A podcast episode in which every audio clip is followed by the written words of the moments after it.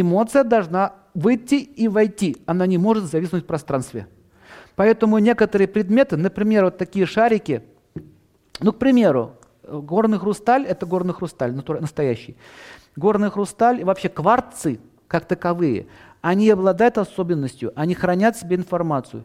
Берется черный дымчатый кварц, из чувства гнева туда заряжается, а потом дарится своему любимому другу на счастье. Вот это уже называется использование негативных сил, заряжение камней. Поэтому покупать камни, или когда вам какие-то там люди странные дают, это делать не надо. Да, сам по себе еще, а если еще он огненный камень, потому что чувство гнева, эмоция гнева – это огонь, и камень огненный. Ты начинаешь гневом его окрашивать. Поэтому камни такие становятся очень опасные. То есть человек, объясняю, человек носит себе, допустим, перстень, и он, рубин, кажется, рубин, хороший камень, солнечный.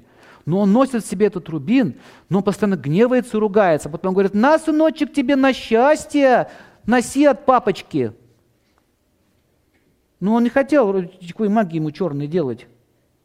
Да? Никакого колдовства я не хотел делать своему сыну. Он просто подарил на счастье. Мальчик одевает рубин, и началось.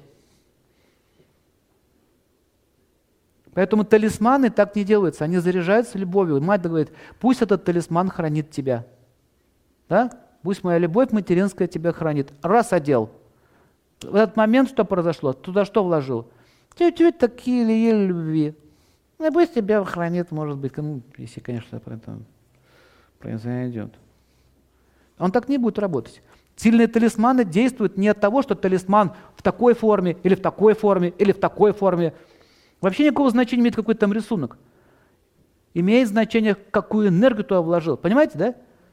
Подача. Поэтому лучше всего талисман это бриллианты да, или кварцы, не вот такие вот. Эти вот эти огненные и ярко выраженные э, стихиями очень опасно.